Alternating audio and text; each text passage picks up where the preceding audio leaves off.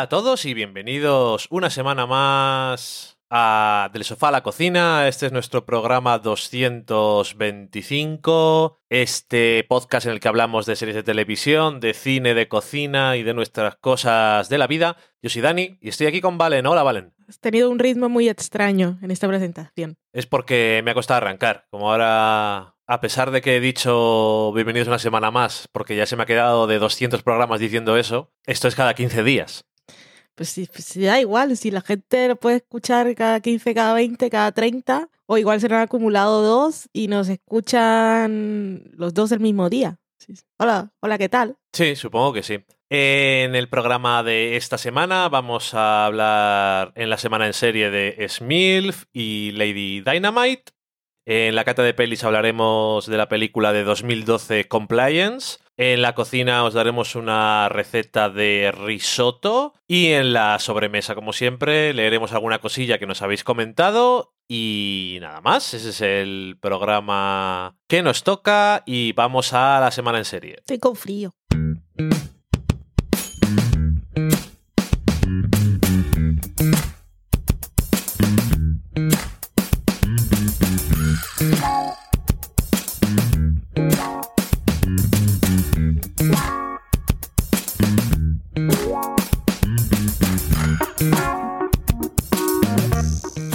En la semana en serie vamos a empezar hablando de Smilf, la serie de Showtime, nueva serie que ya ha emitido dos episodios, hemos podido ver el primero. Hemos visto el primero, podríamos haber podido ver los dos. Bueno, pero hemos visto uno, así que ya está. ¿Qué más dará? El caso es eso, que hemos visto el primer episodio. Está creada y protagonizada por Frankie Shaw. Y producida. Y producida y basada en una obra previa que hizo ella misma. ¿Era un cortometraje o era un, un cortometraje que presentó eh, y ganó en Sundance o algo, ¿no? Premio del jurado. Pues eso, basado en esa obra previa. Ella, que la hemos visto como actriz en Mr. Robot el año pasado o en unos de los o en algunos de los episodios de la ya cancelada serie de Amazon Good Girls Revolt. Que por cierto la vi, había empezado a verla cuando se estrenó y la dejé y luego en un viaje esos de mierda que hago a Madrid, que son de ida y vuelta, en dos horas y me la paso en metro, vi los otros y lo cortan ahí súper cancelada esperaban volver claramente. Ya sabes. Por ahí se está hablando, creo que los, el estudio es Sony y está ahí moviendo fichas para ver si, si la vuelven a poner en Amazon, si la vuelven a poner, ¿no? Si la renuevan, si la compra alguien, vamos. Mm, bueno, pues ya, ya veremos si eso ocurre o no. Y, y nada, que aparte eh, tenemos alguna cara conocida en la serie como Connie Britton o Rosie O'Donnell, que hace de la madre de la protagonista. Como te gustaba, que decías tú en la reseña de fuera de series, ¿esto va sobre una madre soltera? No, es justamente lo que di vueltas para no decir. Va sobre esta mujer que tiene un hijo y... Está veinteañera. Tiene... Bueno, va, la vemos en el primer episodio en una audición. Iba a decir que tiene una carrera de actriz o está intentando levantar una carrera de actriz y vive en un apartamento pequeñito. Levantar carrera de actriz viviendo en Boston, en el, como que no. Complicada, pero bueno. Hace lo que, lo que se puede por allí. Sí. Vemos, pues, en la primera escena está jugando al baloncesto, que por cierto, por lo que pone en el resumen de este año veremos cosas, el baloncesto va a tener algo que ver también, lo cual me pareció curioso, que no fuera anecdótico, pero bueno, guay. No es anecdótico. Em, por lo que he escuchado en entrevistas con ella, realmente quería dedicarse profesionalmente al baloncesto. Bueno, pues eso, que está jugando al baloncesto con, con más gente, con los chavales y tal, y uno de ellos pues empieza a ligar con ella y entonces se oyen los lamentos de un bebé y ella acude a, a esa llamada y cuando el chico se da cuenta de que tiene un hijo, pues dice hasta Dios, básicamente Y nada, pues eso, vamos viendo un poco cómo es su vida. Es una serie de estas de 30 minutos que mm, hacía o que popularizó Showtime realmente, pero que hoy en día son bastante comunes. Si te digo la verdad, eh, ya sé que le dabas vueltas para no decir eso y lo he dicho, pero eh, es como te venden la premisa y el tagline y esas cosas. Entonces yo decía, mm, ok, ¿de qué va a ser exactamente esto? Y el título decías, ok. ¿de No qué- si eras Movistar, que era soltera, madre, independiente, fuerte y libre. Yo eso prefiero...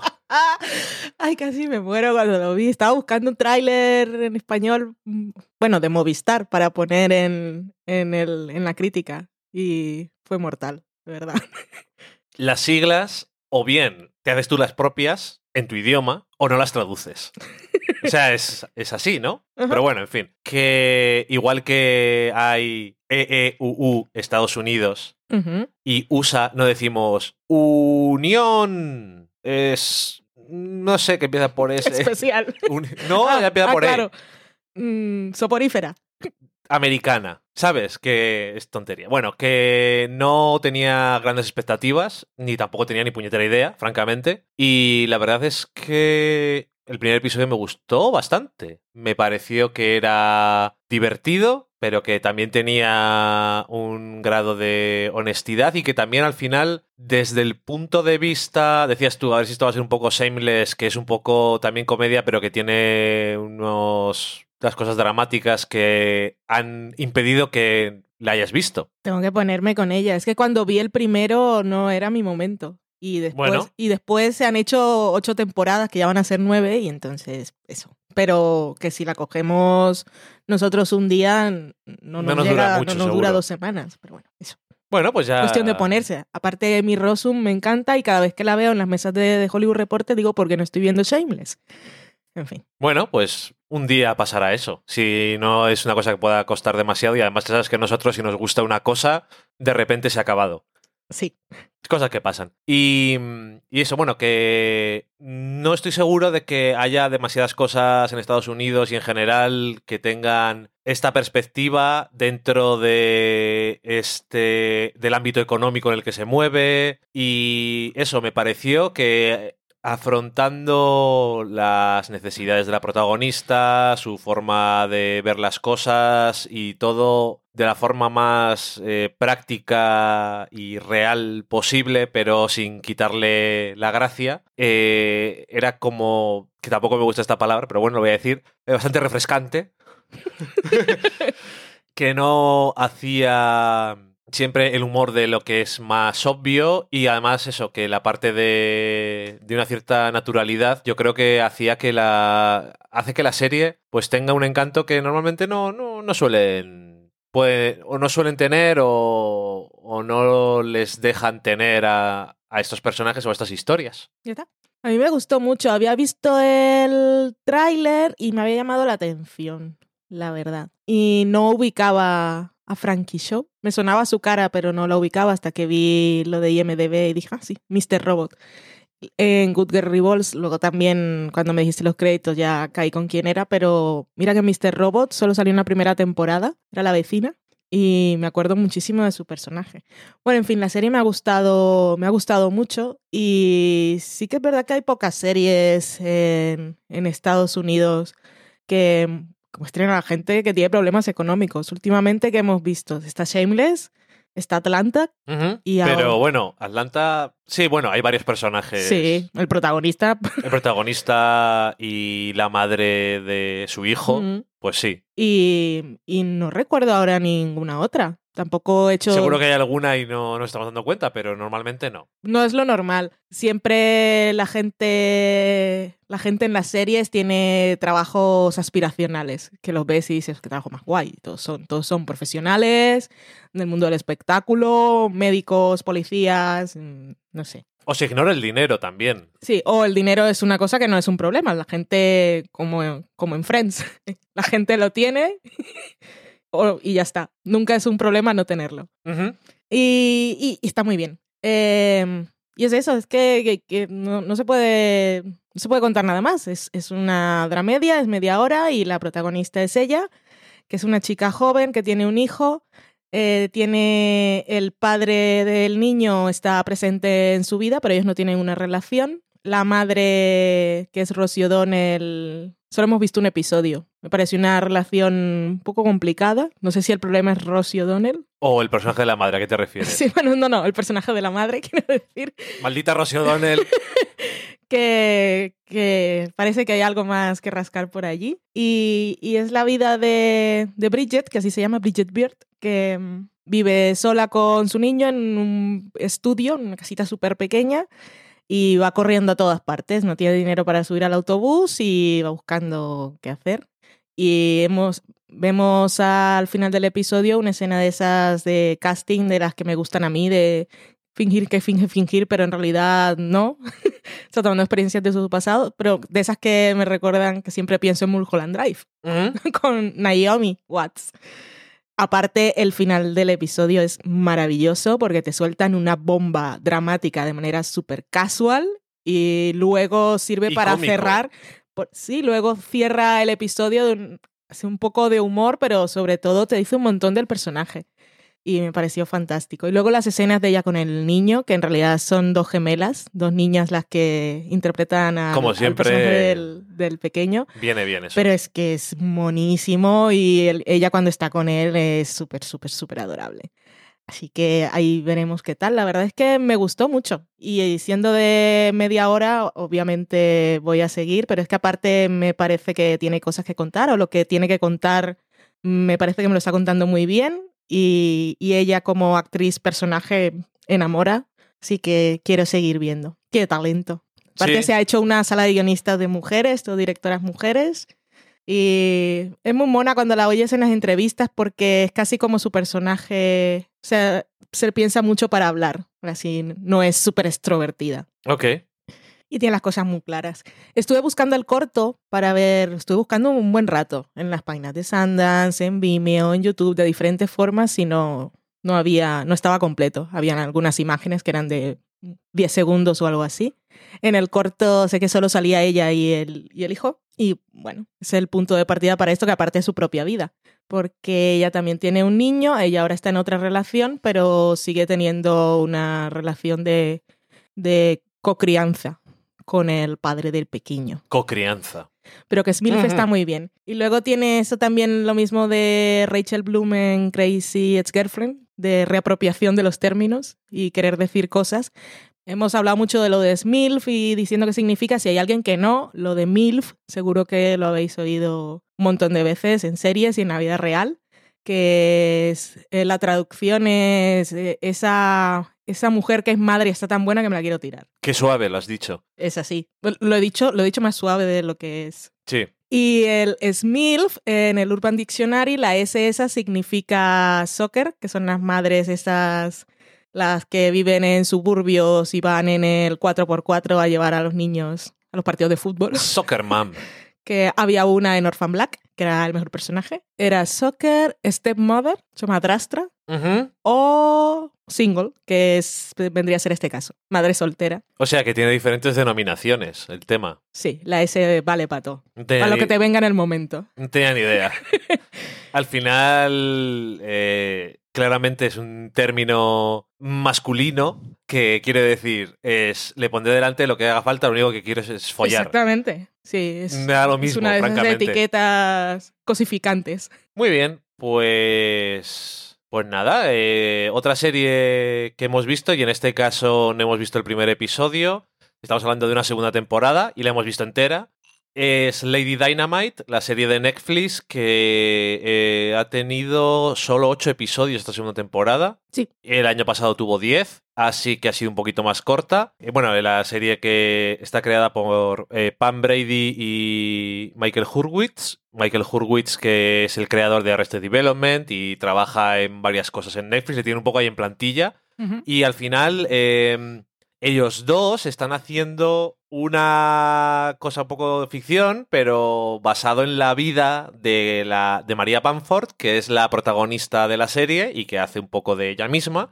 Y de alguna forma eh, sirve también para hablar un poco de los problemas que tiene ella por eh, su enfermedad eh, mental, que no la voy a decir bien porque no me acuerdo cuál es, entonces para decirla mal es tontería, pero tiene algo que ver con... Es bipolar 2. Eso, bipolar 2, que no es lo mismo que bipolar 1. ¿No? Y, y nada, y la verdad es que la segunda temporada, pues nada, eh, si os gustó la primera supongo que la veréis y continúa donde lo dejamos y también utiliza la estructura de pasado, presente y futuro. En este caso, y por no contar por qué ni nada más, pero la parte del futuro es súper agobiante y estresante porque está hecha con cierto propósito y ya os daréis cuenta enseguida. Es como una distopía futurista. La edición, el montaje, quiero, vamos, eh, y, y los ángulos de cámara y el diálogo y, Y que la- el, el ruido. el la ruido, música. la música, que ella solamente puede hablar con una voz en concreto por ciertas cosas. Y Bueno, es... los que vieron la primera ya saben que solo tiene dos voces. Sí, su voz normal y la de... y la de voz de anuncio. Sí. que le decían que pusiera en los anuncios y, y nada, en el presente pues la vemos lidiando con su relación con el señor islandés, que no me va a dejar de hacer gracia nunca, que le vimos en la, que- la serie aquella islandesa, que vimos el primer episodio, ya no me acuerdo ni cómo se llama, pero luego aparece en Lady Dynamite y es como, ok, es muy random, pero la verdad es que es bastante gracioso el señor de una forma muy distinta a lo que son los demás personajes, supongo. En el pasado, eh, básicamente el tema de este año me pareció que era eh, revivir momentos de la vida del pasado de María que la hacen ver lo que no tiene que hacer en la vida. Y ella intentar seguir por el camino opuesto al ejemplo que le han dado sus padres, o normalmente es ese, o otras personas. Y, y nada, es una serie que a falta de un término mejor, y ya hablamos también bastante en profundidad en la primera temporada, bastante rara, bastante única. Sí. Y A esta sí le vale ese apelativo de unicidad. Uniquismo. Más palabras para que luego puedas poner el título. ¿no? de, de único, que siempre decimos, una serie única. Esta lo es, Sí, sí. de verdad. Y bueno, eso tiene mucho que ver con la personalidad de, de la protagonista y su vida, pero aparte tiene unas pinceladas absurdas. Eh, este año además tiene unas pinceladas también de por qué salen tantos los, animales. Todos los bichos de Instagram, maravillosos. Los, ma- eh, los mapaches y los perros. Es que es muy gracioso porque... Y cabritas, y la cabrita con silla de ruedas. como las de Santuario, el santuario chileno que sigue Instagram. Eh, porque, y luego, no solamente que salgan mucho y que los perros que hablan y tal, que todos los que tenemos animales sabemos que eso es así, sino que mm, es muy divertido porque hacen muchos eh, planos de reacción de los animales que no están reaccionando a nada, simplemente salen. Y es, eh, no sé, es, muy- gracioso. Y, añade un poco más a, a ese uniquismo. Seguro que si hay una palabra mejor, pero... Por supuesto. Pero ¿para qué vamos a pensarla? Eh, y nada, que es complicada de describir a alguien que no la conozca, pero yo creo que merece la pena echarla un ojo. eh, Echarle. merece la pena echarle un ojo. Y ya dijimos el año pasado, si no la habéis visto nunca, el primer episodio y tal es como muy meta, pero mucho más meta de lo que es luego la serie. Y luego sigue teniendo bastantes cosas meta, pero no es la gracia principal de, la, de lo que está pasando y eso. Y, y nada, que tienes ese pasado en, la que, en el que los personajes, los actores siguen siendo ellos mismos haciendo de pequeños, lo cual hace bastante gracia porque en absoluto eh, te lo puedes creer, ¿no? Pero eso, tiene, tiene su gracia y luego el futuro que es como que has cogido la serie y has snifado algo y después ha tomado otra cosa y se ha ido de fiesta y es una ida de olla espectacular. Y, y bueno, pues nada, también tiene como es ella misma eh, la inspiración del personaje, eh, tiene muchas, muchos comentarios y muchas bromas del mundo del espectáculo y su agente Es, una- no sé por qué, pero a mí me hace muchísima gracia. A veces sí sé por qué, porque son chistes graciosos, pero otras veces simplemente su simple presencia, el señor, el que yo llamo el señor de In the World, es súper gracioso, también lo absurdo que es. Las cosas que va aprendiendo de la vida, los conflictos que, que tiene, que son... Hay que reconocer que la forma de resolución de los conflictos son bastante adorables, porque no es... Como no- los conflictos son diferentes que en otras series también. Y nada, que... Porque su vida es diferente. Sí, eh, pues sí. Si os gustó la primera, ya me imagino que le echaréis un vistazo, por si acaso no os, acor- no os dais cuenta de que ha vuelto o lo que sea. Y los que no la hayáis visto, nosotros la recomendamos, pero también con el detalle de. Es una comedia. También tiene momentos bastante de drama. Creo que más la primera temporada que la segunda. Sí. Pero es. eh, es muy especial. Entonces. Puede que no entréis en la onda. Lo bueno es que es Netflix y a lo mejor dices eh, el primero no terminó de entrar, pero ahí va, se ha puesto el segundo sin darme cuenta y no tengo nada mejor que hacer entre Tengo el comillas, gato encima. o tengo el gato encima y no me puedo mover, Hmm. o no llego al mando, pues lo dejas a ver qué pasa y a lo mejor pues acabáis entrando. Me gustó mucho esta segunda temporada, sí que abraza más todo, el, todo lo que hay dentro de la cabeza de, de María y es, es más arriesgada, creo, que la primera temporada incluso. Lo de los comentarios a la industria prefiero muy bien. Está la broma de cómo el algoritmo de Netflix eh, le da luz verde a las series. Luego sale Jill Soloway también, personaje loquísimo en una situación rarísima, lo de la liga esta de las mujeres de Hollywood, que tienen un plan para acabar con el sexismo, que es súper loco. Escuché a María en el podcast de RuPaul hace unas semanas y hablaba ella sobre su vida, hablaba sobre la serie también. Creo que por lo que contaba en esa entrevista eh, y lo que veo en la serie, creo que para ella dedicarse a grabar los episodios que sean de una serie, comprometerse con una serie durante tanto tiempo es algo que le genera estrés. Y creo que eso lo refleja eh, la parte, la parte del futuro. Sí. Porque ella, ella dice, la serie esta al final va de una persona que, que tiene un problema, que le causa limitaciones, que no puede hacer libremente todo lo que hacemos los demás porque las situaciones de estrés le, la descontrolan su estado de ánimo y puede tener periodos psicóticos. Ella dice que, por ejemplo, sabe que no se puede ir de vacaciones a Japón porque eh, ir en el avión, si hay ruido, si le dicen cosas, no sabe cómo va a reaccionar. Los controles de los aeropuertos y llegar a un sitio raro son demasiados estímulos para ella y, y ella sabe que para tener control sobre su vida y vivir tranquila y vivir, buscar su, su forma de ser feliz, tiene que hacer lo que tiene que hacer y sabe que no puede hacer lo que no puede hacer. Y yo creo que esa parte de todo el, todo el estrés de Hollywood, de llevar una serie y de tener ruidos constantes y gente que te dice cosas y no lo hagas así, tienes que hacerlo así, creo que, que es lo que refleja en la serie. Pero aparte, lo más bonito, ya lo veíamos en la primera temporada, es eh, encontrar una persona que te acepte como es y, y saber que teniendo las limitaciones que tienes, puedes ser feliz también y puedes tener una pareja. Había leído de ella también, escribió un artículo columna en The New York Times, súper cortito, en el que contaba cómo había conocido a su esposo. Y dice que lo conoció cuando estaba ingresada en el hospital porque había tenido un brote y lo conoció él después en, por Mythic, que esa era la segunda cita de él y era como casi la 97 para ella y quedaron bien, se rieron y tal. Y, en la segunda él le contó que su madre también había tenido problemas de esos y que le dijo, em, mi madre cuando estuvo ingresada estuvo mucho tiempo y le salió barba. Y allí no, te, no dejan que tengas nada afilado. Así que yo llevaba una maquinilla y, y la afeitaba. Si algún día tú tienes problemas, yo iré, la llevaré escondida y te quitaré la barba. Y entonces ella dijo, este es el hombre para mí. Se casaron y llevan cuatro años casados. Pues mira, qué bien. Así que muy bien, es una serie que es, es muy...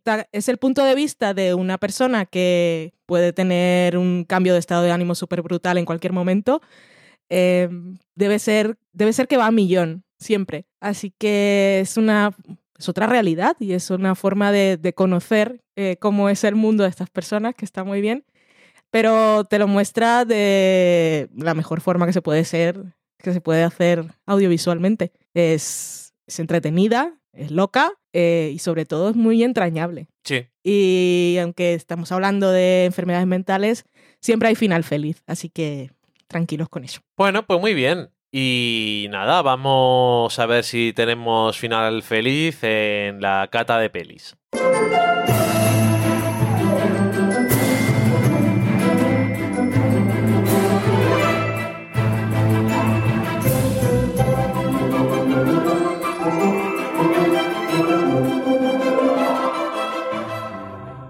Y en la cata de pelis vamos a hablar de Compliance, que es una película de 2012, que es la primera película que escribió y dirigió Craig Sobel, que ha dirigido después episodios de televisión, American Gods, en The Leftovers, incluidos en The Leftovers, me apunta Valen, y esto está bien, algunos de los mejores episodios de The Leftovers. Sí. O sea que eso está bien saberlo. ¿Cuáles? ¿Cuál? ¿Cuáles? Eh, International Assassin y The Most Powerful Man in the World and His Identical Twin Brother, que es...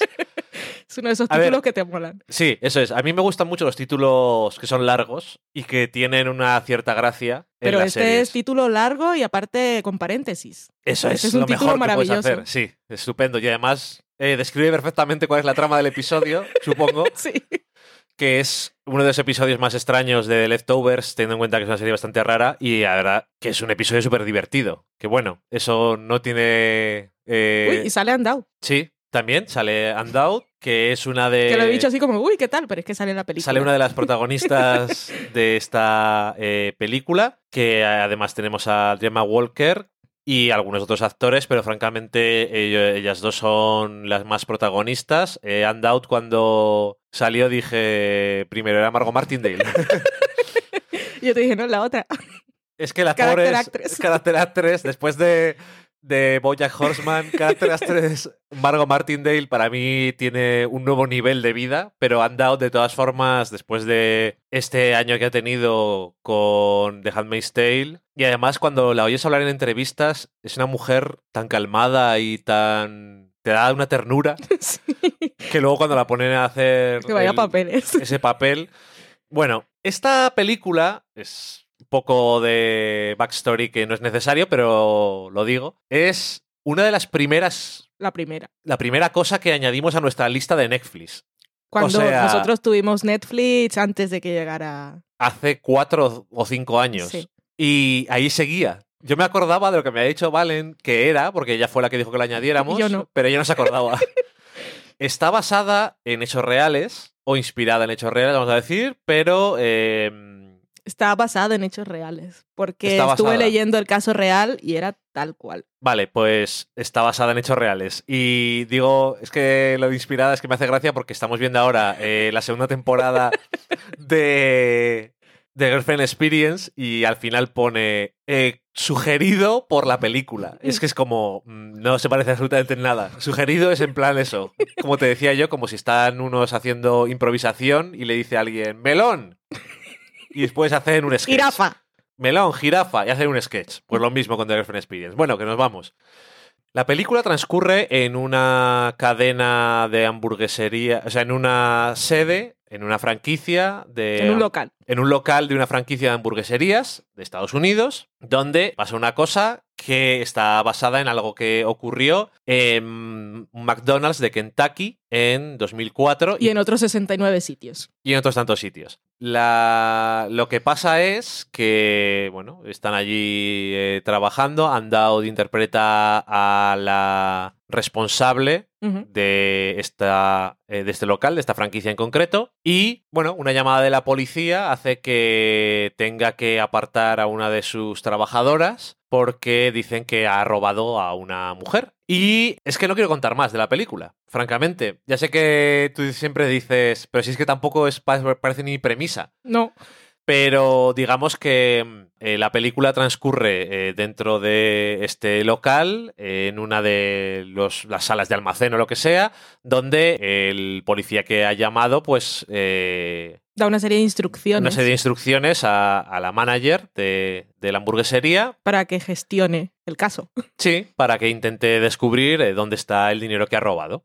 Y eso, y no vamos a decir nada más. Pero bueno, es. Podemos decir qué tipo de película es. Y es una película que es súper tensa. Mal rollera e Incómoda. incómoda. Eso hay que decirlo. No, no has dicho nada, Ya. pero eso hay que decirlo porque Pero por si no quiero que nadie se ponga a ver la película y luego me digan cosas. ¿La No. recomiendo? no. No quiero contar más de la premisa, pero tengo que decir de qué tipo de película es. Por si alguien dice, ah, curioso, voy a verla. Y luego dicen, ah, esto me hizo sentir mal. Y voy a decir, pues te aguantas. No. Pero yo creo que sí podemos decir algo más. No sé lo que es, podemos decir eh, qué es lo que propone la película. Mm, ok. ¿Cómo lo dirías tú? que no, no sé si tú lo considerarías spoiler, pero yo es que si no, no, no vamos a hablar nada y para eso no comentamos la peli. A ver, eh, si lo que pasa es que en películas de este tipo me fastidia estropear nada, pero supongo que tiene unos años y a lo mejor puedes explicar un poquito más, a ver, contacto, que te escuche yo, a ver. No, lo que de, lo que habla la película es de cómo el ser humano eh, reacciona ante una figura de autoridad y cómo simplemente porque alguien te diga que es un policía eh, y esa persona es la que encarna la figura de la ley, eh, de, algún- de alguna manera te sientes inmediatamente obligado a hacer lo que te pide Ajá. porque se supone que es la ley y no te van a, a pedir algo que sea ilegal. También, eh, que decir que el día del personaje de Amdout comienza, comienza mal, porque em, se han dejado una nevera abierta y por la noche y se ha estropeado El bacon. el bacon. Entonces también eh, no sé si es de lo que está hablando la película, porque la película al final se basa en un caso real.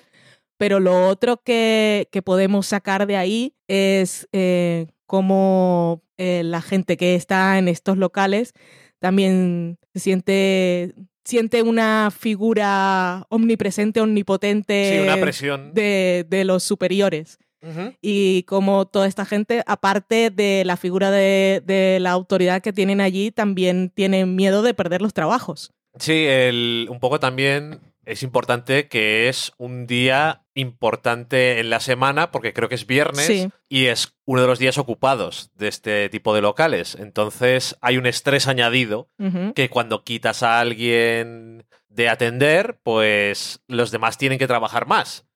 Y hay mucha gente y todo se acumula una cosa sobre otra. También es una película de esas que dice que, que, que la ves desde tu sofá y dices, eso no me pasaría a mí. Y yo estoy convencidísima que eso no me pasaría a mí. Y también estoy convencidísima que eso no pasaría ahora. Solamente cinco años después, eh, bueno, cinco años después no, porque esto es de 2004, Hmm. pero un poco más de diez años después, según lo que hablamos sobre la película después, sí que parece cierto que el mundo ha cambiado bastante en diez años. Por suerte, en algunas cosas, en otras por... Bueno, vamos a decir que por suerte. por lo menos se habla más de ciertos temas. Que, y digo yo que esas cosas de, de estadística de, de cada cinco personas, por lo menos una, eh, ha escuchado o es consciente o, o tiene referencias de ciertas situaciones. Es complicado ver la película ahora porque aunque te digan que es un caso real y lo he buscado y pasó tantas veces, eh, la ves y, y es de esas películas que dices no es plausible. Y estás viendo lo que está ocurriendo y dices que no puede ser. Pero es que pasó y es terrible. Sí, es sí. terribilísimo. Pero pasó muchas veces. Yo creo que ver esta película, eh, y eso sí lo voy a decir por si alguien se anima a verla. Yo sí, eh, te ha gustado la película. Yo la recomiendo, pero no es fácil de ver. Yo, uf, yo no la recomiendo.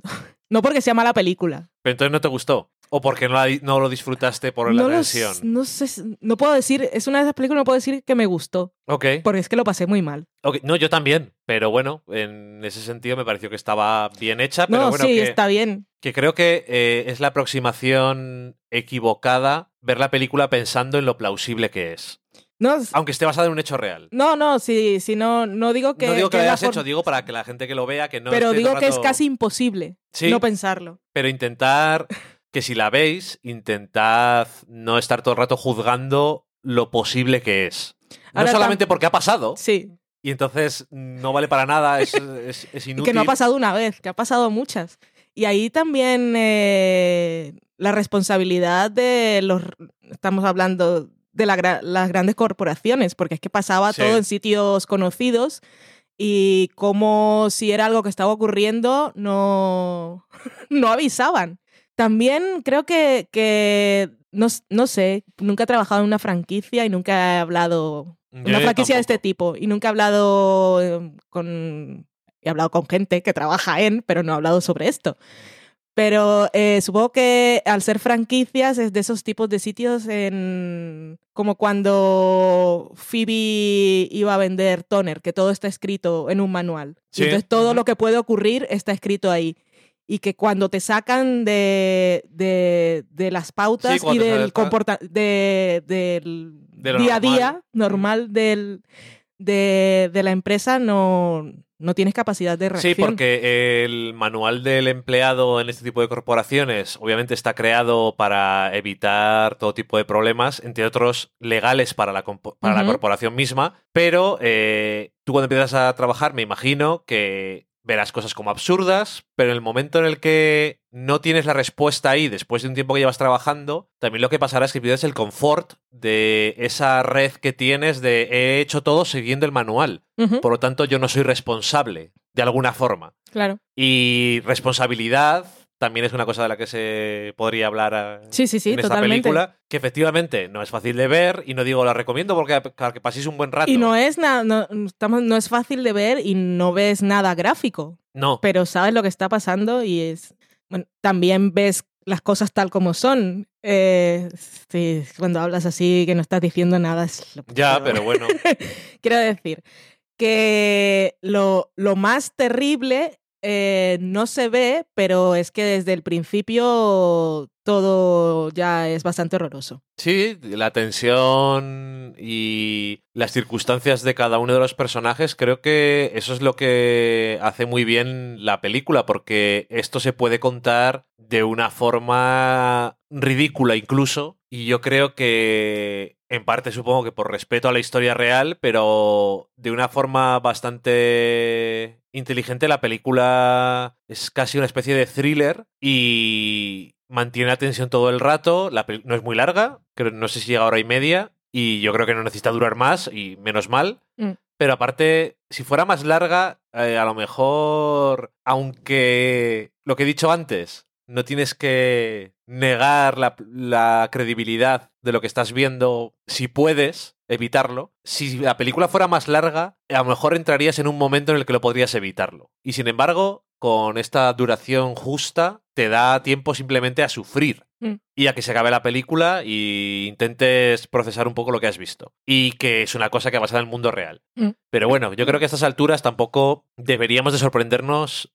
de cosas que pasan en la vida real, porque la vida real, la tontería que decimos siempre de la realidad supera la ficción, Mm. no hay tantas series y películas basadas en hechos reales porque y tantas tramas basadas en hechos reales porque sea fácil, sino simplemente porque es complicado inventarse muchas veces las cosas que pasan en la realidad.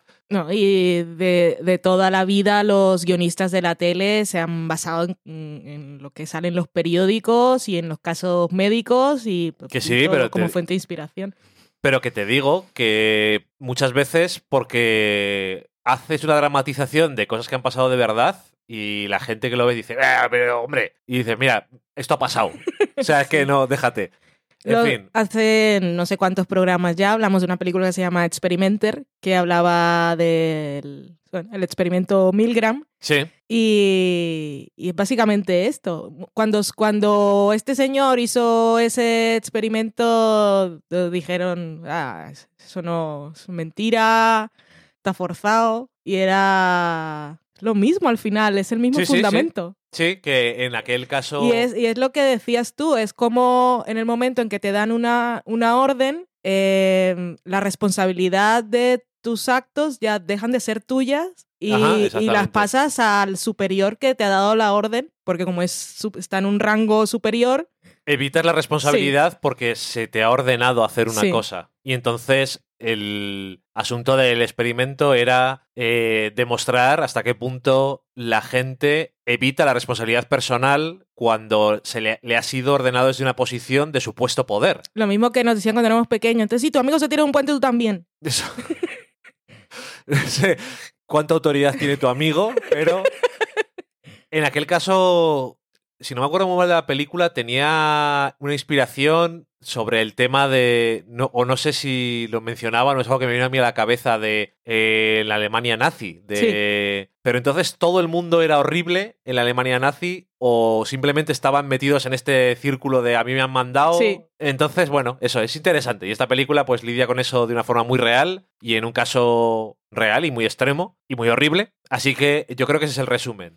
Y decimos todo eso porque es que una, las, la mayor parte de las críticas que, que tuvo esta película fue por su porque no era creíble. Ya, es que quiero decir, por eso te digo que criticar esta película por no creíble me parece que es fútil y estúpido. Mm. Puedes criticar otra cosa, eh, cómo está hecha, cómo está actuada, si te parece creíble los actores Mm. o cómo está pensado el guion, pero está tan... eh, Es una dramatización de, de algo que ha ocurrido y como dices tú y como dice al final de la película, en muchas ocasiones, ocurrió en muchas ocasiones, te, ha- te da que pensar, supongo. Al final también es parte del tema, de, hostia, mira a ver, ten cuidado con, con ciertas cosas. Pero bueno, en fin, si alguien no le echa para atrás ese tipo de sentimiento... que seguro que seguro que si buscan la sinopsis, seguro que dice un poco más de lo que hemos dicho nosotros. O sea que Sí, si- si, buscáis por ahí, pues ya sabéis. Pero si, os- si les ha intrigado, yo no lo buscaría, vería la película. Pero si dicen mejor prefiero no verla... En, la- en lo de Netflix, ¿qué pone? ¿Pone algo? No demasiado. Mm. Es un parrafito que es no es tampoco muy explícito. Ok. Yo, yo pensaba que iba de rehenes. de Pero verdad. si alguien eh, dice, mira, yo eso a mí de pasarlo mal tal no me apetece, es muy fácil, supongo, encontrar qué es lo que pasa en la película, en qué está basado y todas estas cosas. Así que nada más. De comida rápida en situaciones un poco tensas, pues vamos a ir a comida, risotto. a comida un poco más lenta y en situaciones más tranquilas en, en la cocina.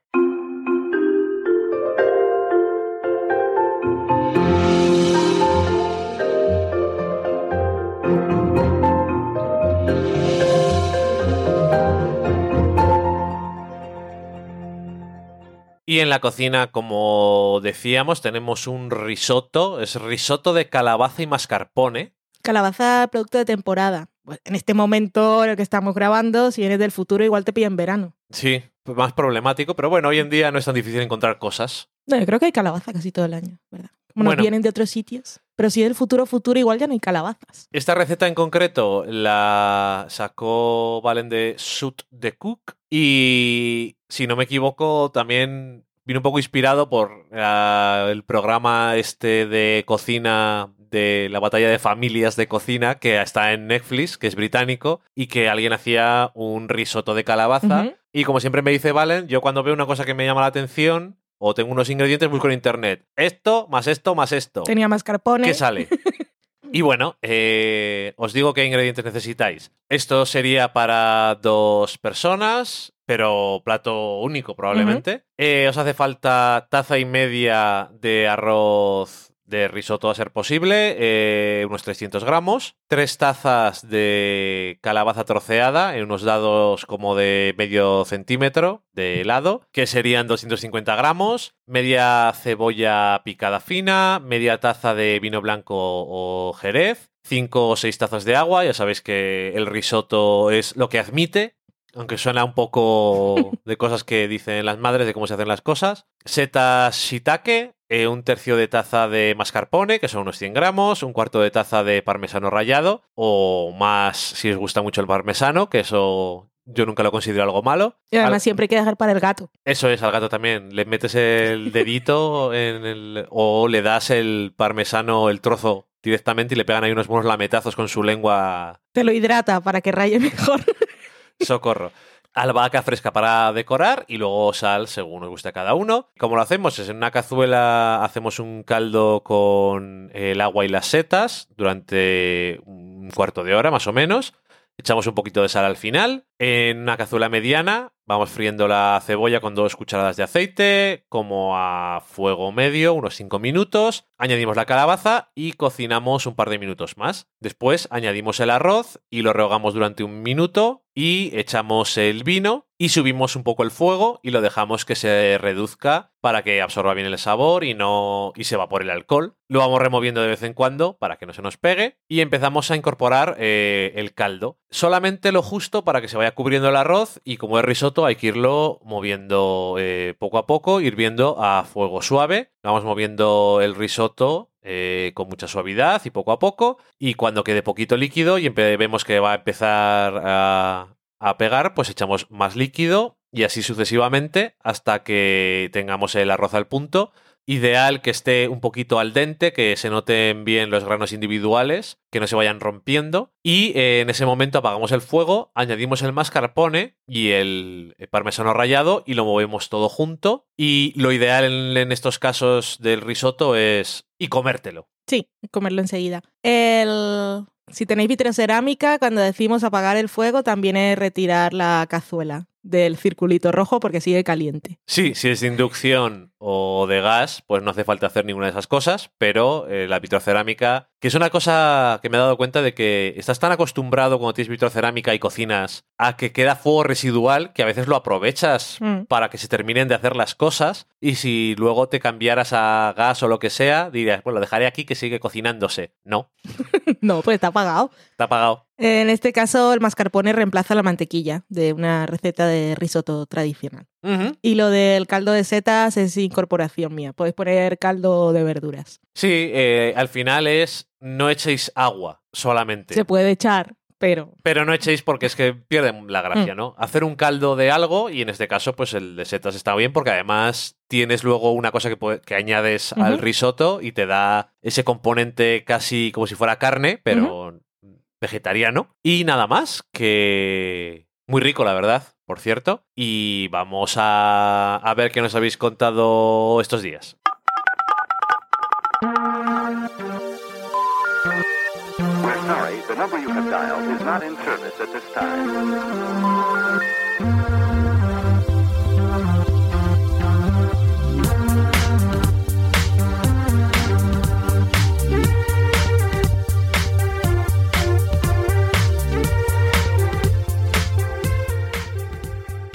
Y ya estamos en la sobremesa donde mm, vamos a ver qué es lo que nos habéis dicho. Eh, Valen, cuéntame qué hay por ahí. En Twitter tenemos a Aldrián CG, que es nuestro corrector de fonética de Nórdica. lenguajes nórdicos. En este caso nos aclara que lo suyo es lo sueco.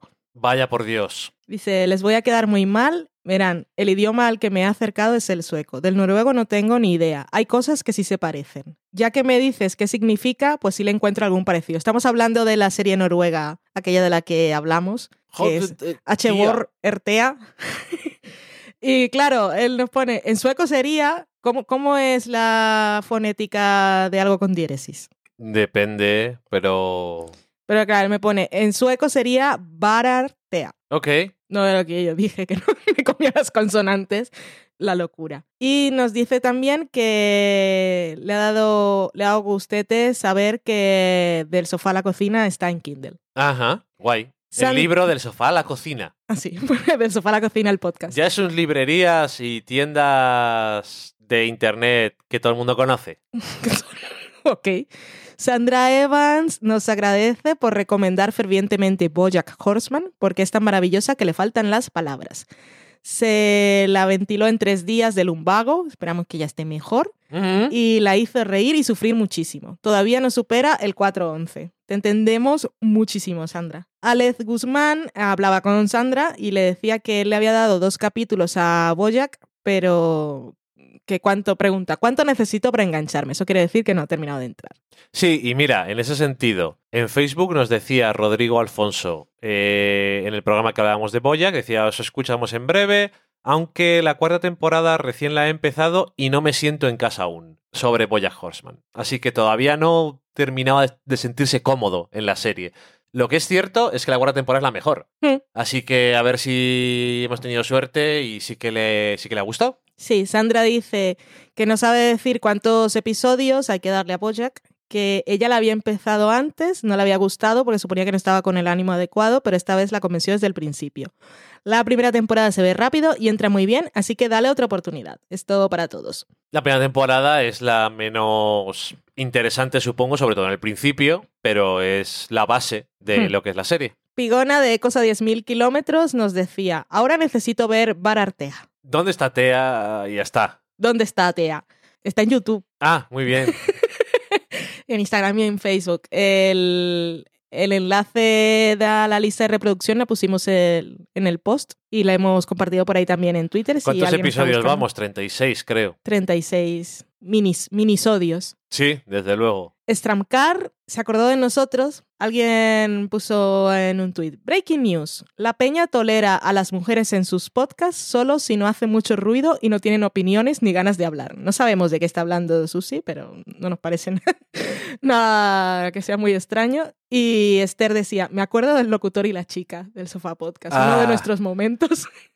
Yo tampoco lo olvidaré. Está Grandes momentos de la historia del podcast. El locutor y la chica es, es que es, es- es grandioso. En A mí me gusta porque es. Dice tanto en su simplicidad. sí. Es bonito, incluso. Isabel Fernández, otra de las afectadas por Barartea, dice, ayuda, he empezado a ver Barartea. Estoy, ya lo digo así. Seguro que ahora va a aparecer alguien que dice: Yo sé noruego y no tenéis ni puta idea. Es que no sé cómo es la fonética de la diéresis. Pero Pues bueno. sí, ¿dónde está Tea? Ya está. ¿Dónde está Tea? Bueno, que Isabel Fernández no puede parar. Y nos pone un GIF de Britain Community que está con unos pelos de loca bastante, bastante increíbles. También nos da las gracias por el descubrimiento con un GIF de Ross llorando de la emoción. Daniel Roca viene de- del pasado Un tal Daniel Roca. y dice, pero qué pedazo de serie es de Handmaid's Tale. Aún me queda uno. Este año seriéfilo ha sido grande, pero esta lo sobrepasa todo. Pues muy bien, bienvenida al club.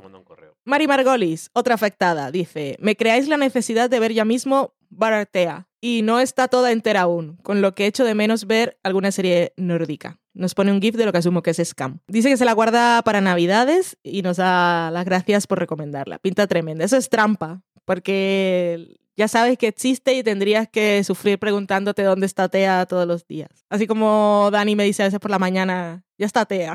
Y yo, ¿dónde está Tea? Está en YouTube. En fin, Tea no ha aparecido, os lo cuento ya.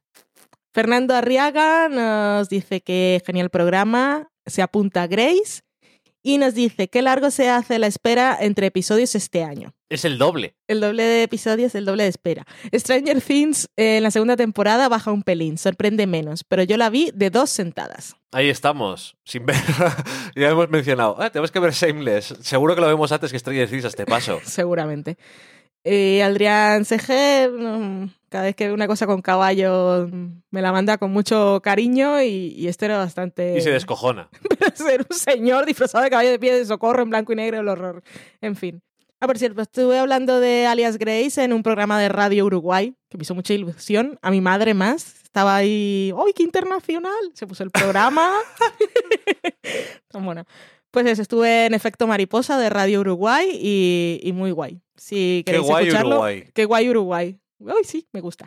Y el programa también, luego estuve escuchando, escuché el programa completo porque hablaron de la historia del kilt y también, también hablaron de la historia en Canadá en aquel momento, con los revolucionarios. Ya yo cuando vi de que iban a hablar del programa dije, esto no es programa normal. No, esto no, es un programa al que se Mola. sumergen en el tema. todo, todo el contexto, guay. Mm, saludamos a María Nevi, que decía que éramos unos de sus gurús. Tú, Bueno. tú eras un gurú. Yo con Del Sofá Podcast también. Tú eres la locutora y el chico. También Momentos de Serie y Christian Foyu. La locutora y el chico. A ver si graban pronto la podcast, porque ellos desde que son muy fans de Louis, pero siempre decían Louis es un pelotudo. Así que estoy esperando el programa con los últimos acontecimientos.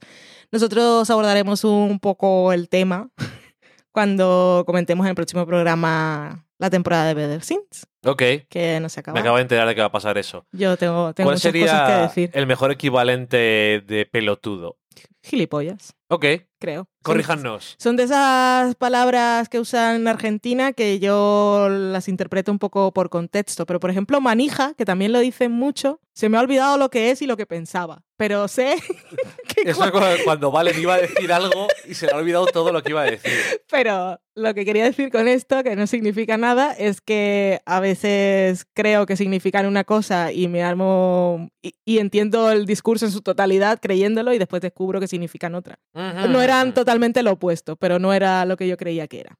Don Groucho nos dice que cree, dice, creo que me voy a reservar alias Grace para maratón en Navidades. Thor Ragnarok es una de las mejores comedias del año. Es imposible, pero ojalá Waititi cogiera a los superhéroes de DC e hiciera lo mismo. Ay, no. No, deja a Waititi. Eso no va a pasar nunca. Que me haga, me haga la viuda negra, dejadme vivir. Para que la vida negra le, me pega tampoco en tono, eh, el tono de este, de este tipo de comedia. Es, un- Es es una muy raro. Es una historia terrible, pero Scarlett Johansson es maravillosa, así que yo quiero. Ok. Luego tenemos a Mespaznar, que tiene los- unos podcasts que son por momentos, que es, es como una serie de podcasts de diferentes temáticas, y dice, ¿y ahora quién me firma esto? En la región de Murcia. Y nos puso una foto del libro de Del sofá a la cocina. Y nosotros le respondimos que nos pillaba lejos, pero que autorizábamos a su gato más cercano para que firmara el libro en nuestro nombre. Y dijo, imprimiré este tweet para ponerlo en marcapáginas. Y al día siguiente me desperté, abrí Twitter y me encontré una foto del tweet todo laminado a los Ross Geller. Ajá. Maravilloso, soy muy Eso quiere decir que es definitivo. Claramente. Es definitivo, como la lista. Ay, fantástico, un saludo. Un saludo. Y Vanessa de Cos Podcast dice, ya sé que no va conmigo la historia, pero te felicito por la idea, me ha gustado, a lo mejor te la copio. Qué guay. Y tú dijiste que yo tenía que laminarme el tweet que cuando pusieron los defectos mariposa, que iba a hablar de Alias Grace, como pusieron de Margaret Atwood, Margaret Atwood retuiteó. Y yo estoy, me emocioné. Me desperté también un día por la mañana y dije, uy, Margaret Atwood. Las cosas que le pasan a Valen cuando se despierta por la mañana no nos pasan a los demás. Mis mañanas son súper excitantes, como puedes observar. Mis mañanas son súper excitantes. Mhm. Eso en Twitter. Es que si no estás ahí con súper excitación, con el frío que hace por la mañana, te quedarías metida debajo de una manta. Sí, me, me cuesta, me lleno de valor. Me levanto y me pongo la estufita en los pies para trabajar, si no, no puedo vivir. Tenemos comentarios en Evox Uh, de gente que viene del pasado y del futuro. ¿Del futuro? ¿De, de dónde? Del futuro que... Comentarios en iBox, ¿valen? Tenemos un comentario de en el programa, eh, un programa de la sexta temporada, el 626, de, de Roderick Alphonse. No, no sé si lo he pronunciado bien. Y dice, tengo ganas de ver Master of None a pesar de Aziz Ansari. Luego nos hace una pregunta que si habíamos mencionado algo del hormiguero y nos decía que allí en Chile tenían una cosa, un formato que era parecido. Y duró dos días. Y duró dos días, que tienen, son visionarios en Chile. Ajá. Si era un formato como el hormiguero y duró dos días, allí saben las cosas. Aquí sigue existiendo. Iba a decir, seguimos sufriendo, pero yo no, yo no lo sufro. Eh, no me acuerdo. Yo sí Pero- porque sacan libros de trancas y barrancas, de los experimentos. Pues lo siento por ti. Eh, yo no recuerdo, claro, fue hace tiempo, no recuerdo qué podíamos haber dicho, pero si sabe lo que es el hormiguero en España y le suena que lo que dijimos se parecía al hormiguero en España, estamos hablando Si de era eso. algo negativo, Si dije que odiaba a Pablo Motos, por ejemplo, pues que me daba asco o cualquier cosa así, uy, qué asco me da, pues seguro que era eso. Luego dice, Spielberg me parece un director sobrevalorado. Esta es una opinión impopular, te lo digo ya. No en nuestro caso, pero bueno. Las únicas pelis que puedo decir que respeto y valoro son, son Duel, Tiburón y Minority Report. Duel, yo es que no tenía ni idea de qué película era. Si te digo la verdad, no sabía, digo, no se habrá equivocado. Yo no tengo ni idea de lo que... Bueno, en fin. Y dice, según ustedes, ¿cuál es su mejor película? Saludos desde el pasado. Postdata. Acá escribo con 28 grados centígrados. De momento la cocina no es el lugar donde quiero estar. Imagino que allá está más fresco. Ya lo creo. que está más Entonces, fresco. hola, aquí estamos 3 grados cuando miré por la tarde, ahora es de noche, Menos. así que mucho menos. La mejor película de Steven Spielberg, Valen, tú que no eres nada fans, yo te diré que a mí, la que han mencionado, a mí Minority Report me pareció que estaba guay. Yo, re- Y- yo recuerdo bien Minority Report, Tiburón no lo he visto y yo siempre me preguntan por Em, Spielberg, yo digo que me gustó. Munich, Ah, pero, pero es que tampoco me acuerdo mucho de la película. Entonces no sé si realmente me gustó mucho, pero en mi cabeza, de esas ideas que tenemos ya formadas, que no tienen ningún tipo de validez porque no podemos corroborarlas en el momento, yo digo que es mi película favorita de Spielberg. Tenemos otro comentario en nuestro programa 30 de la sexta temporada de Fernando Montano Galván que dice, me llamo Fernando, os descubrí en la ventana. En la ventana de su casa íbamos pasando, no, en el programa que hacemos en verano en la ventana de la SER. Y dice, me está gustando el estilo que le dais, así que rescataré algunos programas a la espera de la nueva temporada. Un abrazo, compis. Pues un Bueno, abrazo. muchas Pues gracias. Qué guay. Sí. Aparte de que nos dejan asomarlos a la ventana, pues alguien llega al podcast. Siempre me ha hecho mucha gracia lo de asomarse a la ventana, es muy divertido. y si lo piensas, es muy creepy. Porque si te asomas a la ventana de alguien. ¿Pero te si- asomas desde afuera? ¿O de- Eso es. Eso es muy creepy. Claro, porque tú te estás asomando a la ventana. ¡Uh, Somos de socorro! fuera, y entonces apa- ¡Claro! aparecemos por detrás y ni, ni, ni, ni, ni. Pues si es un nunca- bajo, por lo Claro, menos. Que es- cuando dice asomar a la ventana. Pero es que tienes toda la razón. Porque nosotros venimos de fuera a la ventana y entonces nos asomamos de fuera y somos lo más creepy del mundo. Es que yo cuando pienso en asomarse a la ventana siempre me acuerdo de Loki. Claro. Cuando se asoma por la ventana, que es muy y bello. ve Pero mira. urracas y palomas y las quiere matar. Sí. Y hace el sonidito ese que hacen los gatos Con su cuando mente. ven pájaros. tan millo. Ay, qué creepy asomarse a la ventana, no lo diré más. Luego tenemos a Yocico, que nos decía en nuestro primer programa de esta séptima temporada, tenía muchas ganas de volver a escucharos de nuevo. Tantas que aunque no soy aficionado a ninguna de las series que habéis comentado en el programa de hoy, me lo he tragado igualmente. Y esto, esto sería lo que Siri diría, que ya lee los emoticonos de los dibujitos, que dice cara sonriente, cara Sí. con ojos de corazón, pero aquí igual diría punto y coma guion paréntesis, Así cierro es. paréntesis. Pero bueno, Se lo escribiré, un, escríbemelo un día, que yo le diga, Siri, léeme los mensajes de WhatsApp, a ver qué dice. vale, guay. Luego tenemos una reseña en iTunes de PJ Cleaner, que tiene el podcast Series Reality con Miriam. Y dice, uno de los podcasts más originales de la podcastfera por planteamiento y contenidos, y conducido magníficamente por sus dos integrantes. Imprescindible, lo escucho hace años y les he cogido cariño. Gracias por vuestro trabajo. Menos mal que si nos escucha hace años no haya cogido cariño, pero los escucho hace años y cada vez los odio más. Pero continúe, es, es hate listening. Pues un saludo. Y luego tenemos también a Daniel Roca, que ha utilizado otra de nuestras formas de contacto, que es el email, del sofá a la cocina, gmail.com. No me cabe en un tuit. Esto también era antes de que nos pusieran los 280 caracteres, que ahora también nos podéis decir cositas más largas. Tampoco le cabe. Pero no, bueno. tampoco le cabe. No le cabe en un, sigue sin caberle en un tuit, pero ahora también los mensajes pueden ser un poquito más largos. Es para lo único que apruebo los 280 caracteres. El A mí me resto, parece un gran, un gran error. Pero el bueno. resto, cuando me aparece en el timeline, paso de todos. En cuanto veo el tocho, digo scroll, scroll, scroll infinito. Pero si nos dicen cosas, ahí sí le veo Y que ahora ves menos tweets. Claro, yo cuando enciendo la pantalla del móvil y entro en Twitter, igual me salen tres tweets. Claro, digo, Pero es que aparte quita todo el encanto y la gracia. Tenías que sintetizar y cuando te pones muy pesado, reconstruir la frase para que te cupiera el punto final. Era un arte. Ahora, Eso- ahora es, un, es un tocho, es Facebook. Esto es- ya- Eso ya no mola. del punto final, si no eres un monstruo. La gente pasa, es el... Aparte de que ya hay algún problemas gramaticales, es- pero siempre cuando sacrifican algo el punto final, siempre, siempre es el que sale perdiendo. Bueno, hablábamos de Daniel Roca que nos había enviado un email y decía, hola queridos, el invierno es menos invierno tanto por el clima como por el sofá más espaciado. En fin, como a tanto habrá que adaptarse. Así es. Quería contaros que por fin me he puesto con The Handmaid's Tale. La razón de la demora no es otra que cobardía con mayúsculas. Qué duro es. Entre unos y otros, todos mis podcast amigos diciendo de lo dura que era y por lo que sabía que se contaba, la verdad es que no encontraba el ánimo para darle al clic del reproductor. Creo que no me encontraba con ánimos para enfrentarme a ella. Ahora voy por el 5 y lo entiendo todo. Al momento que estamos leyendo esto ya la ha acabado y le ha gustado mucho. Este año hay series maravillosas, pero lo que pone a The Handmaid's Tale en un pedestal, para mí, es su capacidad para provocar una empatía instantánea con la situación. Yo que no soy mucho de emocionarme con las ficciones, me siento instantáneamente transportado a la serie y a la mente de las protagonistas. Muy bien.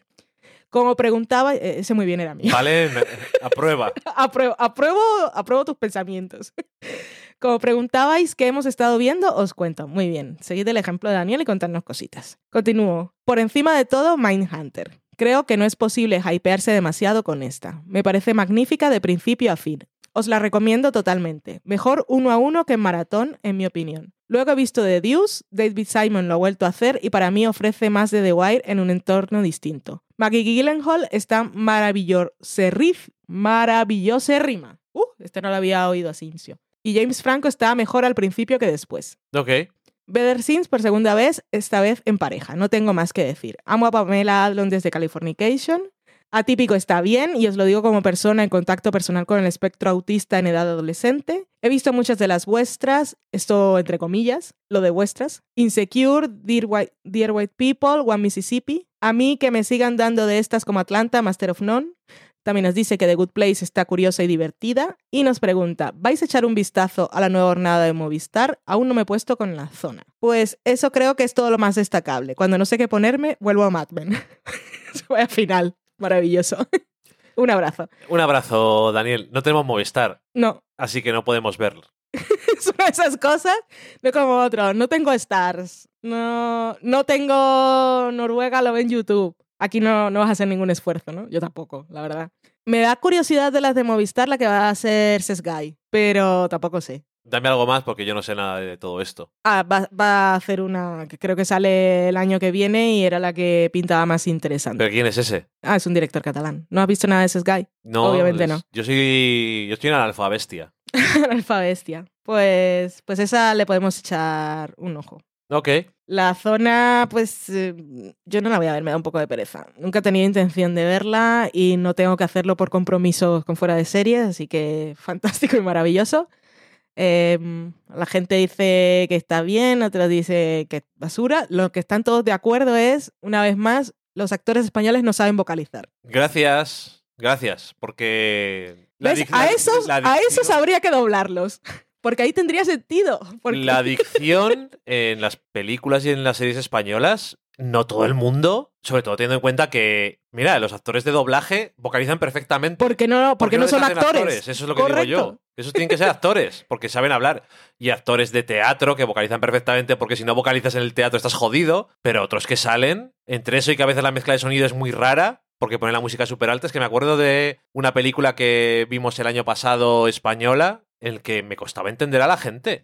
Esta de el chico y la chica que están en- y se conocen en una fiesta y luego la acompaña a casa. Es que se me se me olvida cómo se llama. Que están en Madrid. ¿Estocolmo? Stockholm. Sí, y me acuerdo, digo, pero si no entiendo qué dicen. Mm. Y me parecía, me parece frustrante porque digo, joder, este idioma lo entiendo. Y luego, claro, eh, Creo. creo. En fin, Es con los noruegos y los daneses, que dice que, que- creo. Ah, no. sí, sí. Por lo visto se parecen mucho esos idiomas. Mm. Eh, Pero fin. no, pero no del todo. Y para acabar, que hace muchísimo tiempo que no lo hacemos y está muy bien agradecerlo porque precisamente por eso, porque nunca lo recordamos y seguís haciéndolo, estoy hablando de que hacéis las compras en Amazon a través de nuestro enlace de afiliados Que está en la página web de sofalacocina.com. o es del sofalacocina.com barra Amazon. Y eso que ya sabéis que compráis y Amazon nos da una comisión de forma totalmente anónima. Nosotros sabemos los productos que se han comprado y la comisión que nos dan, pero no sabemos quién. Que eso está muy bien, porque si no, no molaría nada. Protección No, de pero datos. es que eso no tiene ningún sentido. No tendría ningún sentido eso. Pero por si acaso, que, que sepáis que no sabemos quién compra qué. Sobre todo lo leemos a veces porque hay gente que nos pregunta de vez en cuando, decid las cosas que os han comprado porque yo he comprado usando el enlace y quiero Sí. saber si ha llegado. Sí, que a veces nos envían directos. He comprado no sé qué, os ha llegado. Así que eso, lo vamos mirando de vez en cuando. Eso, todas vuestras compras navideñas de grandes centenares y miles de euros. Eso, Pilar, la Pilar. próxima vez que tengas que comprarte todos los cacharros electrónicos, incluido una televisión, pues acuérdate. Pilar, somos pobres. Eh, Vanessa, también que tienes que hacer compras para el sobrino, pues esas cosas. Bueno, y todos los demás. Han comprado, por ejemplo, unas mantas finas de muselina con estampados sencillos. Para el gatete, parecen. No lo sé. Han comprado un paquete de juguetes para gatos, gatitos, juguetes interactivos. Tengo que ver cuál es, porque es un juguete interactivo. Y Mm. siempre le compramos a Loki y fracasamos. En todo menos en las cajas en las que vienen. Sí, las cajas sí siempre triunfan. Hay que comprar en Amazon cualquier cosa y ya con eso es un regalo. Alguien ha comprado Justicia Auxiliar, Sí, el libro que le tienen más descatalogado que el copón, yo no sé por qué. Pero en Amazon está entonces. Es que en Amazon pueden haberles mandado Ah. ediciones B y les tienen allí. Eso me ha pasado con muchas cosas. Pues Claro. es que Bueno, como cuando compré Alias Grace. como el Amazon, viejo. claro, como Amazon dice, vale, pues, ¿cuánto te mando? Pues mándame mi, mi 500. Y allí se quedan y de cuando se ha agotado está descatalogado y todo, de repente dice, queda uno, quedan tres, están ahí. También hay librerías que lo y luego hay librerías que Le, tienen allí sí. porque no lo ha comprado nadie. No es mi caso, que nos quedamos sin él y, en fin. Vale, pues lo quiero. Eh, ¿Alguien ha comprado The Mighty Thor Volumen 1? Thor Volumen 1, The Mighty Thor volumen 1, muy bien. luego Thor Volumen 1 y Thor Volumen 2. Y The Mighty Thor Volumen 2 igual es la misma persona, se ha comprado todo el pack. Creo que esto es de la etapa de Jason Aaron con el personaje Thor femenino de Mighty. Thor, que no es, por si alguien lee cómics y no lee eso, tengo que decir que es genial. Ok, pues recomendación de cómic de pasada. Auriculares con reproductor de MP3, una cámara acción deportiva, el marco de Friends, eh, un lecue de estos, un recipiente para cocinar tortillas francesas en microondas. Pues lo voy a, lo voy a buscar porque yo no sé hacer tortillas francesas. Pero yo sí. Siempre me salen huevos revueltos porque se me rompe y me da rabia. Digo, esto es lo que quería hacer. Que yo, que yo sí que las hago. A ver, las tortillas francesas no se pueden hacer bien ahí en microondas. No lo sabes. Esto es muy raro. Como cuando compré el de las palomitas. Eso Es está el mejor muy invento del raro. mundo. Sí. Y luego lo usé para, creo que os lo conté ya en el programa, para hacer la coliflor y maravilloso también porque no huele. Unas tijeras para confección, pues tiene una traducción, esto parece AliExpress, dice Stork, vendimia de la forma de coser tijeras. ya sabes, clásico. Maravilloso. Nueva ergonómico crochet hook sets. Alguien está dedicado a la, costura y no traducen bien las cosas que compran. También tenemos un felpudo de Friends, unos lectores de tarjeta de memoria SD, disco duro, tarjeta de memoria, un cable XLR. Este igual es un podcaster, mazmorras de Arcadia, juego de tablero, figura de vinilo de Superman. Han comprado cuatro personas el libro del de la comida de Friends ¡Viva! a través de nuestro enlace, así que recibimos comisión y la venta, así que maravilloso, muchas gracias. El de la comida de Friends. El libro definitivo de cocina para los amantes de la serie Friends. Estas navidades en vuestros sitios donde lo encontréis. en vuestros sitios donde lo encontréis. Qué gran, qué gran eslogan. Croqueta y empanadillas 03, Locan Key. También han comprado del sofá a la cocina recetas de series de televisión. Estupendo. Y un Super Mario Marker. Ah, y la novela Your Name. Ajá. Hay croqueta y empanadilla. ¿Eso qué es? Un cómic Es un cómic. eh, que ¿Son luego... gatos? No, una croqueta y una empanadilla. Que después han hecho agendas... ¿Tienen boca? Sí. Agendas que ¿La se empanadilla llaman está para, em- mordida? para empanadas de la vida. ¿La empanadilla está mordida? No, está entera. ¿Y de qué, de qué está rellena? No sé tanto sobre croqueta y empanadilla. No sabes la trama del cómic. Y si un niño va y te pregunta, te puede hacer esas preguntas. ¿De qué es la empanadilla? Porque igual no me gusta. No son para, para niños normalmente. Es una cosa que le gusta más a gente de veintitantos, treinta años. Qué prejuicios. Por el nombre he pensado que era infantil. No, pero yo ya yo no tengo prejuicios porque a mí cuando me dicen quiero esto es para niñas o esto es para niños, yo digo depende de lo que le guste. Yo intento metérselo a la gente, pero a la gente le da igual normalmente. Pero bueno, eso que la gente pues tiene unas ideas preconcebidas y en cinco minutos yo no voy a cambiar su forma de vivir. No. Entonces, lo que intento es que se lleven lo que querían llevarse y que estén contentos con lo que han comprado. Pero si puedo, normalmente sí que meto la cizaña ahí un poquito. ¡Que no! No, no, me no. Este guante y manopla de Juego de Tronos. Nah, pero esto es para chicas. Y digo, bueno, será para quien cocine. Digo yo, ¿no? Pero bueno, en fin. Eh, no vamos a meternos ahí, que es una espiral de la que igual no salimos. Mejor vamos a, a despedirnos por hoy.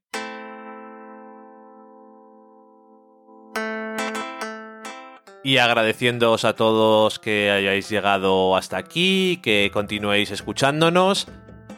Aunque os dé pena a algunos que tengamos esta periodicidad quincenal, pero estamos teniendo una periodicidad, lo cual sí que me gusta.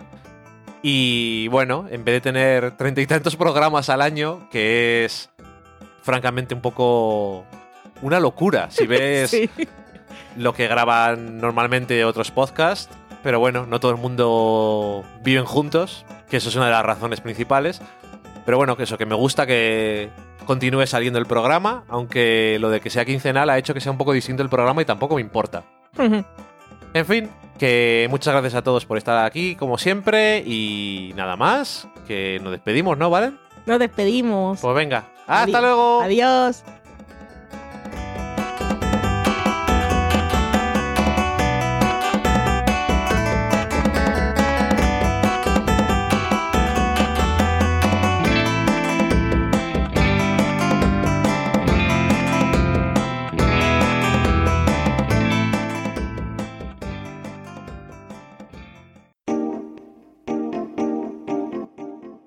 Acabáis de saborear un programa del podcast Del sofá a la cocina. Para prepararlo hemos usado los siguientes ingredientes. Un Dani, una Valen y una licencia Creative Commons, reconocimiento no comercial compartir igual. Cuando tenemos los ingredientes, los picamos muy finos, los dejamos pochando en una sartén y cuando estén caramelizados, los mezclamos con la licencia Creative Commons, que, cuidado, no admite uso comercial de la obra original ni derivadas, que se tienen que distribuir con la misma licencia que la original, siempre citando a los creadores. Después de 10 minutos, condimentamos la mezcla con iTunes, iBooks, Twitter y un poco de Facebook. Si no encontráis las adecuadas en el mercado, buscad el nombre del blog. A continuación, introducimos en el horno y, después de 30 minutos, lo servimos aderezado con música distribuida con licencia Creative Commons a través de Jamendo. Al final del post correspondiente vienen especificadas concretamente. Si tenéis alguna duda con respecto a la receta o a cualquier otra cosa, podéis preguntarnos a través del correo electrónico del sofá a la cocina Buen apetito.